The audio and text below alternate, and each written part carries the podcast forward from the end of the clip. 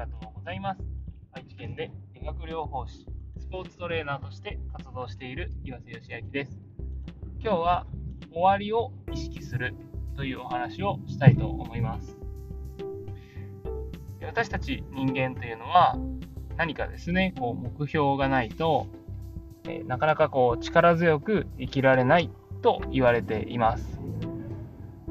で、え、何かですね、目標があって、え、日々過ごしている人は、え力強く生きられていて、それでいいと思うんですけども、なかなかですね、え自分が目標とするものが見つからなかったりして、え生きる目的じゃないですけど、こう頑張る意味を分からなくなってしまう、忘れてしまうっていう方が、え、多いのではないかなと思います。私自身も時々ですね、何のために頑張ってるんだろうなーってこう思う時があるんですけど、まあそこでですね、こう初心に立ち返って、よし、また頑張ろうっていうような感じで日々奮起しています。まあ、でも最近はそういうことはほとんどなくなりましたね。だいぶ自分の生きる目標というか目的が整理できてきたので。で、えー、じゃあそういう方に対して、なかなかこう目標が見つからない方に対して、えー、どうしたらいいかっていうと、最近読んだ本でですね、えー、終わりを意識するというような内容がありました。終わりっていうのは、要は死ですね。人生の終わり。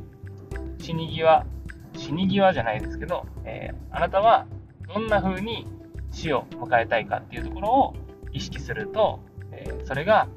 え、自分がどうやって生きるかっていうのがこう分かって、え力強く生きる活力になるというような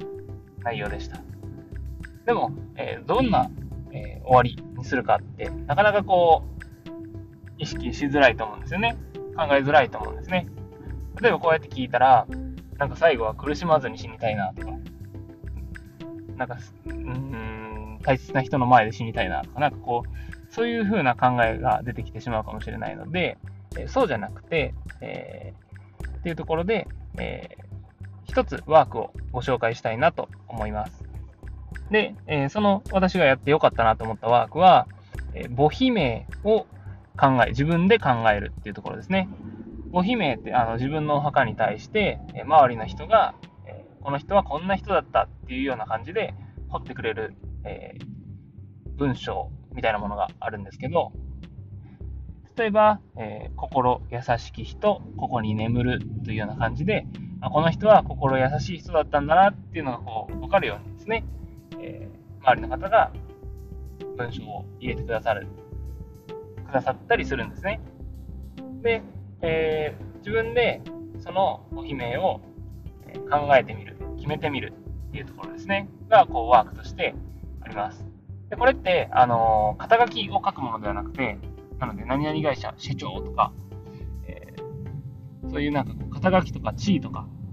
そういうものを書くものではなくて、本当にどんな人だったかっていうところが、えー、書かれたりするんですね。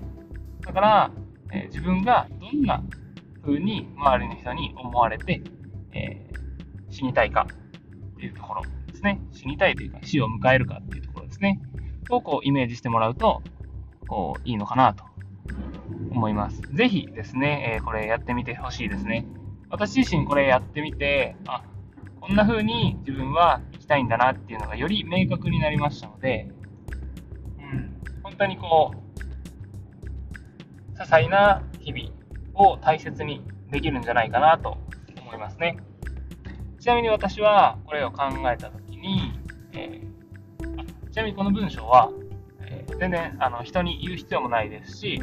えー、自分でただ考えて本当にそれを掘るわけじゃないので、あの多少文章が長くてもいいと思います。本当に自分が、あ自分はこんな生き方がしたいんだっていうのがクリアになれば、目的としては達成されているので、そんな感じでですね、考えてもらえるといいかなと。で、私はですね、えこのお姫に対して自分で考えたのは、自分の人生を楽しみつつ、え周りの人を笑顔に、元気にした人、し続けた人みたいな感じでイメージしました。なので、えまずは自分自身、自分自身が人生を楽しむと。で、その楽しんだ中で、周りの人をですね、元気に笑顔にし続けられたらいいなと思っていますので、そういう振る舞いをですね、日々心がけて、え過ごすことができたら、きっと自分の人生はいい人生だったなって思えると思うので、そのようにですね、皆さんも何か自分なりのお姫というものを考えてみてください。この最近ですね、この死についての、え書籍を読んでいるんですけど、やっぱりこう死を意識するって、えー、なかなかこう日常的ではないんですね。でもいつ死ぬかって私たちっていつ分からなくて、